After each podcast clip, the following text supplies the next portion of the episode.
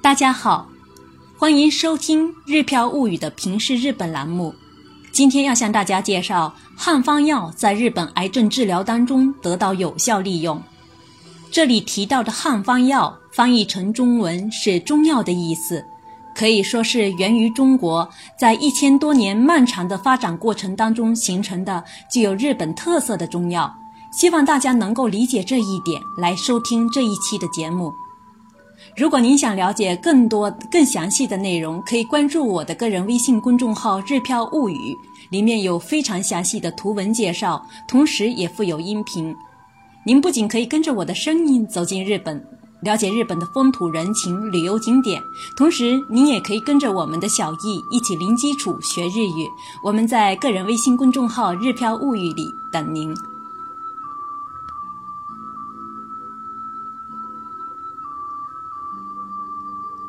中医学随佛教传入日本，在日本生根、开花、结果的过程当中，形成了具有日本特色的中医药学体系。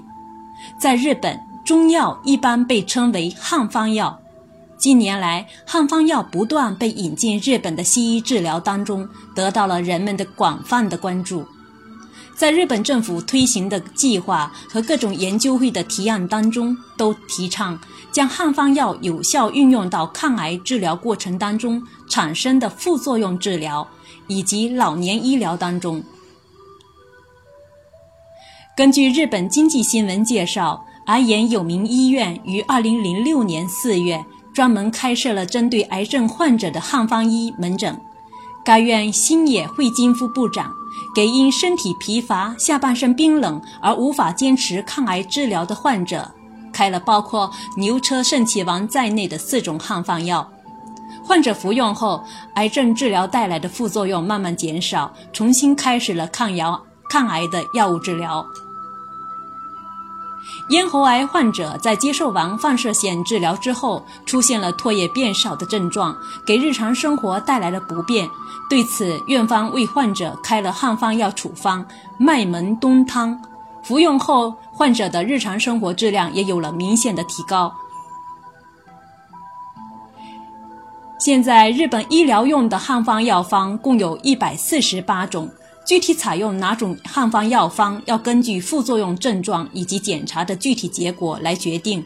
星野部长表示，自己有时候也弄不明白为什么某些汉方药方会有效果。为了解开这些迷雾，星野部长将至今治疗过的两千九百份患者的资料进行集中分析，希望能在开汉方药处方时给出具体的依据。自从七世纪日本和中国展开正式交流以来，日本引进了大量的中医药学知识。七零一年，日本实行大宝律令之后，曾将中国汉朝到六朝时代的中国医书作为教材使用。日本现存最古老的医书《医心术》是平安时代编写的关于中国隋唐医学的集大成之作。镰仓时期。禅宗的僧医将以往以贵族为中心的医疗对象扩大到了一般民众，同时也有了很多中国的医学书籍被翻译成日文版本。室町幕府和中国明朝有着广泛的交流，李东垣和朱丹溪的医学传到日本后，被称为李朱医学，广受欢迎，并一直延续到了江户时代的前期。江户时代后期，也就是十七世纪后期，《伤寒论》在日本得到高度评价，由此产生了古方派、折中派、考证学派等不同的派系。明治时代以后，汉方医在日本逐渐衰落。到了现代，汉方医又重新引起日本民众的关注。一九五零年，日本东洋医学会成立。上世纪七十年代以后，大学等公共研究机关开始把汉方医学的研究重新提到了研究提纲上，一些医院也纷纷开设汉方医治疗业务。二零零一年三月，日本文部科学省在医学教育方针当中指出，所有医学院的毕业生在毕业时必须能概述合适中药，也就是汉方药。汉方医药教学一下子在日本全国得以普及。二零一一年三月，日本文部科学省又要求医科大学毕业生要能说明汉方药特征及使用的现状。二零一六年一月，进一步提出要求，医科大学毕业生必须会说明汉方药的医学特征及药理作用。为了进一步培养人才，二零一六年十二月，日本汉方医学教育振兴财团成立，民间对汉方医药也有了极高的关注度，不仅有各种药膳，在药材生产方面也极其重视。比如，自古以来，中医药材方面人才辈出的奈良县，就大力扶持无公害大和当归种植产业的发展。中医针灸、按摩在日本也比比皆是。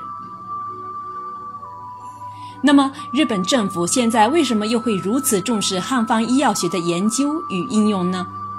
最主要的原因在于汉方医药学本身具有的医学价值。虽说医疗技术有了日新月异的变化，但是在临床治疗过程中，有一些问题在西方医学来说难以解决，但在汉方医药学的领域里却能得到解决。汉方医药学的药理作用亟待人们用现代化的研究手段来解析。另一方面，与日本社会老龄化带来的高昂的高龄医疗费问题不无关联。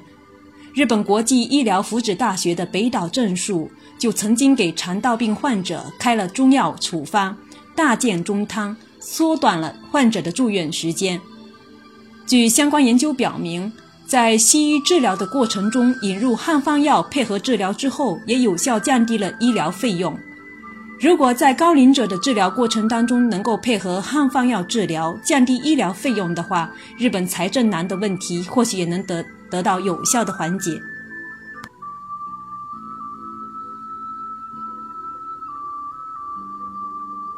以上就是今天我向大家介绍的内容。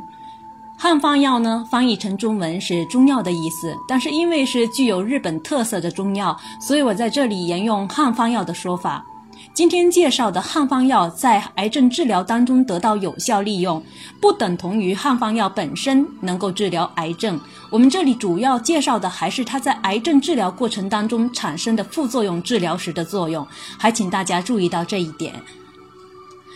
另外呢，日本汉方药有如此的成就，可以说是日本历代医生不断努力的结果。另一方面，也给了我们很多的启示，就是该如何理性的看待中药的问题。如果我们能将中医药学当中好的部分有效运用到现代化医疗当中，也可以实现对传统文化的保护与对传统文化的发扬光大。以上内容仅供大家参考，欢迎收听我们下一次的节目。